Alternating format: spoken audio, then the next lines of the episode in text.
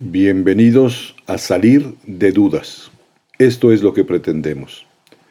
¿Tienes dudas o preguntas sobre la fe católica, la práctica religiosa, lo que dice la Iglesia sobre cualquier tema? Aquí podrás salir de dudas. Son preguntas espontáneas de jóvenes universitarios. Preguntas directas, difíciles, que exigen respuestas cortas y certeras. El padre Pablo Arce Gargollo contesta una a una, en directo. Comenzamos.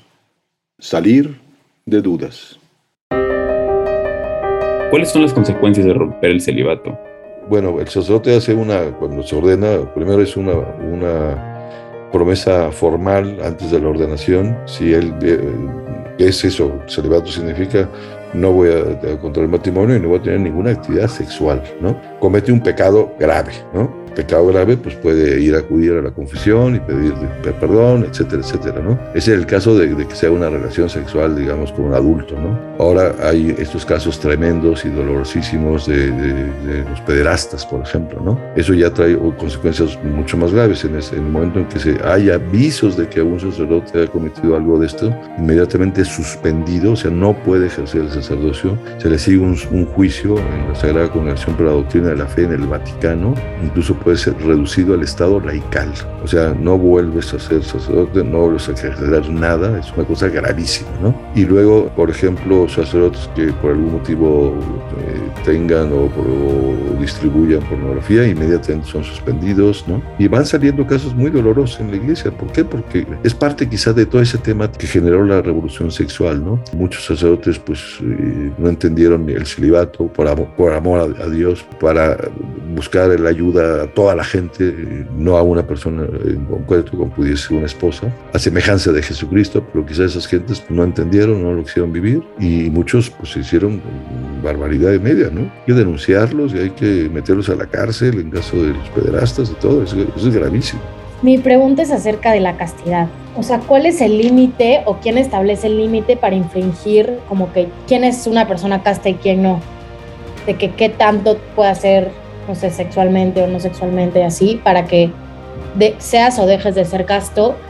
Y en el caso de que una persona no sea casta o que haya perdido, pues no sé, esto de la castidad de así, y quiera hacerlo, empezaría desde todo lo que ya perdió, o sea, por ejemplo, si perdió su virginidad y si, no sé, varias cosas, empieza desde donde se quedó o puede como tener una limpia total. Muy bien. Estupenda pregunta. A ver, la castidad es una virtud. Una virtud que lo que ayuda es que modera eh, los impulsos fuertísimos que Dios puso en el, cuerpo y la, la, persona, hombre y mujer. ¿no? La lujuria es ese impulso que no es controlado por, por, por, la razón, ¿no? que se deja llevar por, por su impulso. Eh, en la sexualidad o en otros temas, puede ser la comida, gente que no sabe comer y que, come de manera tan desordenada y pues, acaba enfermando y es descuidado, se deja llevar por la pereza o por el, odio, etc. ¿no? Siempre hay una virtud que contrarresta esos, esos impulsos, ¿no? eso se llama la virtud de la castidad.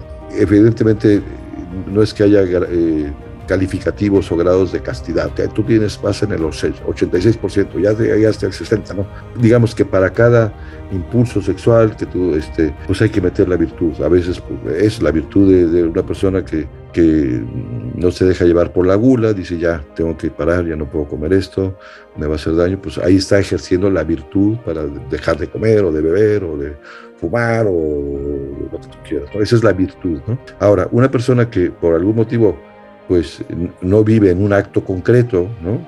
La virtud, como puede ser pues, una masturbación o estar viendo pornografía o una relación sexual, esa persona pues no es que esté echada a perder, ¿no? O sea, no es que se, se destruya. Para la Iglesia Católica, pues muy bien, cometiste una, un asunto no, de acuerdo al diseño de Dios, pues puedes acudir a la confesión, Dios te perdona absolutamente todo y volvemos a empezar. O sea, siempre es comenzar y recomenzar, ¿no? Eh, para efectos de la virginidad, es otro tema de esos que también hay que, hay que volver a meter en el contexto, que también hay mucho machismo, ¿no? Porque pues eh, la virginidad era así como el asunto, cuidado de una mujer que pierda la virginidad, ya está echada a perder y es un desastre. Pasa también en ese ambiente machista de que quizá algunos hombres dicen, pues yo quiero que mi mujer eh, llegue al matrimonio virgen. Pero sin embargo él se dedicó pues a, hacer que perdieran la virginidad no sé cuántas novias o exnovias o, amiguitas, ¿no? Y, pero eso sí exige que su reina, ¿no? llegue virgen, ¿no? Es otra versión de machismo, ¿no? Pero incluso una persona que haya perdido la virginidad, finalmente pues es, es, se rompe el, el, el, himen, pero hay una virginidad también más de corazón, o sea, no es echar todo a perder. Y entonces, oye, pues no, es que vuelves, puedes eh, volver a empezar desde cero, bien, virtuosamente, una virginidad de, de intención, de corazón, de fidelidad, ¿no? En un matrimonio y no está echado todo a perder. ¿Por qué está mal que, entre los padres y, las monjas no puedan tener una pareja eh, amorosa? O bueno, todos los que están en, el tema de la iglesia no pueden tener una pareja amorosa. Bien, muy buena, muy buena pregunta. Es algo que hoy en día eh, mucha gente pues no entiende, le parece incluso absurdo incluso contrario a Dios, que Dios dispuso al, al ser humano corpóreo y sexuado y, para que tenga mucho sexo, ¿no? Eso es lo que, lo que Dios dispuso. Y sin embargo, pues eh, a partir de Jesucristo vivió el celibato, es decir, no, no quiso casarse, pero no es una cosa exclusiva, ya otros muchos maestros de Israel vivían también célibes. Y el celibato en la Iglesia Católica pues al principio no existía prueba de ello que algunos apóstoles estaban casados. El que estamos seguros de que estaba casado era Pedro, puesto que tenía una suegra que estuvo enferma y que nuestro Señor la curó, ¿no? Pero a partir del año 306, en un concilio, el concilio de Elvira, así se llama el lugar donde se desarrolló el concilio, que estaban todos los obispos eh, occidentales de Occidente, decidieron que los sacerdotes pues debían vivir el celibato por, por, tres motivos fundamentales. Uno, porque así era más fácil desplazarlos de un lado a otro sin tener que cargar familia. Dos, porque de esa manera dedicarían full time su tiempo a la actividad sacerdotal. Y tres, puesto que la mayoría de los sacerdotes viven de las limosnas del pueblo, que el pueblo no tuviera que cargar mujer e hijos de esos sacerdotes, ¿no? Pero hay una razón todavía más, eso es práctica y así se ha vivido en el occidente, en la Iglesia Católica de Occidente. En el Oriente, en cambio, pues hay sacerdotes católicos eh, casados, los obispos siempre tienen que ser célibes en el, en el Oriente, y la razón fundamental es porque eh, cuando uno se casa, pues tiene un amor exclusivo hacia una persona, ¿no? A la que, a la que amas. Y en cambio el sacerdote o quien se dedica eh, enteramente su vida a Dios, pues está llamado a amar a todas las personas sin exclusividad, ¿no? Y es lo que hace un sacerdote o es lo que pretende hacer. Eso es lo que la razón fundamental del celibato. Si alguien se ordenase sacerdote, pues por miedo al matrimonio, ese, ese al rato ese, sacerdocio va a fracasar rotundamente, ¿no? No ha entendido la razón de ser del celibato, ¿no? Ese es el motivo fundamental. ¿Por qué o sea, las monjas no pueden dar misa o por qué una mujer no puede dar misa? O sea, ¿cuál es como la diferencia y qué hay detrás de todo eso? Jesucristo no quiso ordenar sacerdotes a las mujeres. ¿Por qué no quiso? Pues es un asunto que yo, es una pregunta que tengo en la nube por si un día me presento ante nuestro Señor Jesucristo, que espero hacerlo, preguntarle por qué no quisiste ordenar a mujeres, porque la ordenación se dio un jueves santo, la próxima semana será jueves santo, en el cenáculo y ahí ordenó a hombres, solo hombres. Y ahí había mujeres, estaba su propia mamá, la pudo haber hecho sacerdote y obispo, o María de Magdala, María de Clofás, Juana, ahí había una serie de mujeres y no las quiso, no las quiso ordenar, ¿no? Pero es una pregunta que solo te va a poder responder Jesucristo. Yo le he dado vueltas, ¿por qué no habrá querido mujeres? Y yo la respuesta que suelo dar es que porque Jesucristo quiere muchísimo a las mujeres, muchísimo. Y dijo, a estas no las hago sacerdotes. Porque fundamentalmente lo que hacemos los sacerdotes es que escuchamos horas y horas al día confesiones y escuchas cosas tremendas, ¿no? Y, a veces, pues sí, ves cosas tremendas, casi tocas el demonio, cómo actúa, la maldad del ser humano, etcétera, ¿no? Y, la mujer es mucho más sensible y guarda muchas cosas en la memoria. Y yo creo que Dios dijo a, a las mujeres, porque las quiero mucho, no les voy a dar ese trabajo, ¿no? Este, por eso creo que, que, fue el motivo. ¿Qué pasa si una persona cristiana no se identifica sexualmente con su género y quiere cambiar, pues, como de sexo? ¿Lo puede hacer sin sentir que ofende a Dios o debería de, de vivir como aguantándose su género, pero pues una vida en la que no está cómodo? Pues sí, tocas un tema que es, sigue siendo bastante misterioso, ¿no? ¿Eh? Sí, sí, hay casos, por supuesto, que una mujer que dice yo tengo cuerpo de mujer pero soy hombre o al revés, ¿no? Soy hombre pero tengo cuerpo de mujer, ¿no? Y hoy pues la tecnología permite teóricamente hacer los cambios, ¿no? ¿Eh? Pero, pero pues claro, esos cambios generan, casi no se habla de, de, lo que significa esos cambios, ¿no? A veces son operaciones donde hay que amputar el miembro varonil y hacerle a la mujer una vagina y artificial y además tiene que haber muchas hormonas de por medio, ¿no? Durante toda la vida. ¿Por qué? Pues porque esa persona nació con, como hombre o como mujer, ¿no? O sea, finalmente se nace como hombre o como mujer, ¿no? Puede haber eso como comentábamos hace un momento, gente con tendencias, ¿no? Yo creo que eh, la, la, iglesia lo desaconseja vivamente porque genera también muchos problemas desde el punto de vista psicológico, ¿no? Pero hay que ir a la persona, ¿no? A ver qué pasa.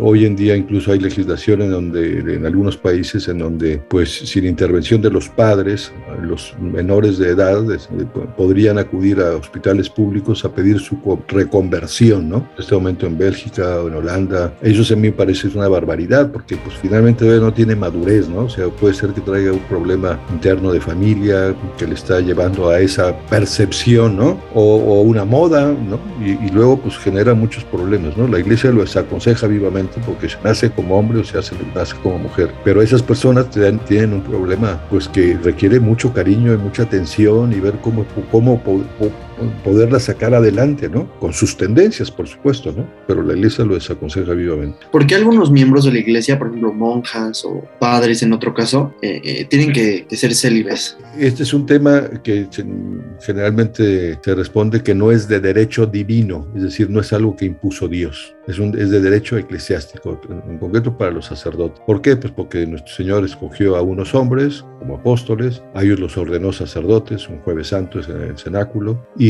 algunos de ellos estaban casados. Tenemos certeza de que Pedro estaba casado, pues tenía una suegra, suegra que nuestro Señor curó porque estaba enferma con fiebre, ¿no? Y así, así vivieron los primeros siglos los sacerdotes, o los obispos y los sacerdotes estaban casados. A partir del año 306, hubo un concilio, el concilio de Elvira, en donde se reunieron todos los obispos de, de, Occidente y ahí decidieron que los sacerdotes deberían de vivir el celibato sacerdotal. A ejemplo de Cristo que vivió el celibato y, y sobre todo por tres motivos prácticos. ¿no? El primero era para poder mover a los sacerdotes de una ciudad o de un pueblo a otro con mucha facilidad sin tener que desplazarse con la familia. El segundo para que los sacerdotes se dedicaran full time a la labor pastoral. Y el tercero porque la mayoría de los sacerdotes viven de las limosnas, que los fieles no tuvieran que cargar económicamente con mujer e hijos de los sacerdotes. Y a partir del 306, pues todos los que se ordenaban sacerdotes hacían voluntariamente pues eh, una promesa de vivir el celibato, de no casarse, no ejercer actividad sexual. ¿no? Eso fue en el occidente. En el oriente, en cambio, pues hay, los sacerdotes pueden estar casados, sacerdotes católicos casados, y los obispos tienen que ser siempre célibes, vivir el celibato.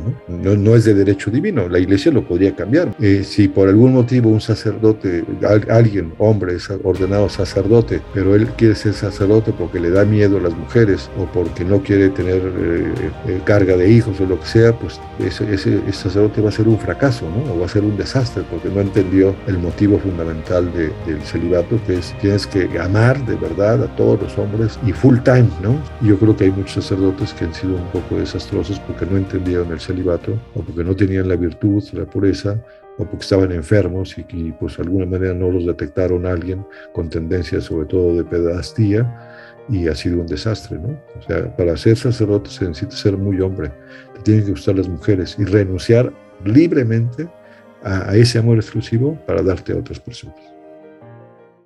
Hay cientos de preguntas más, todas interesantísimas, hechas por personas inquietas y pensantes. ¿Tienes alguna pregunta?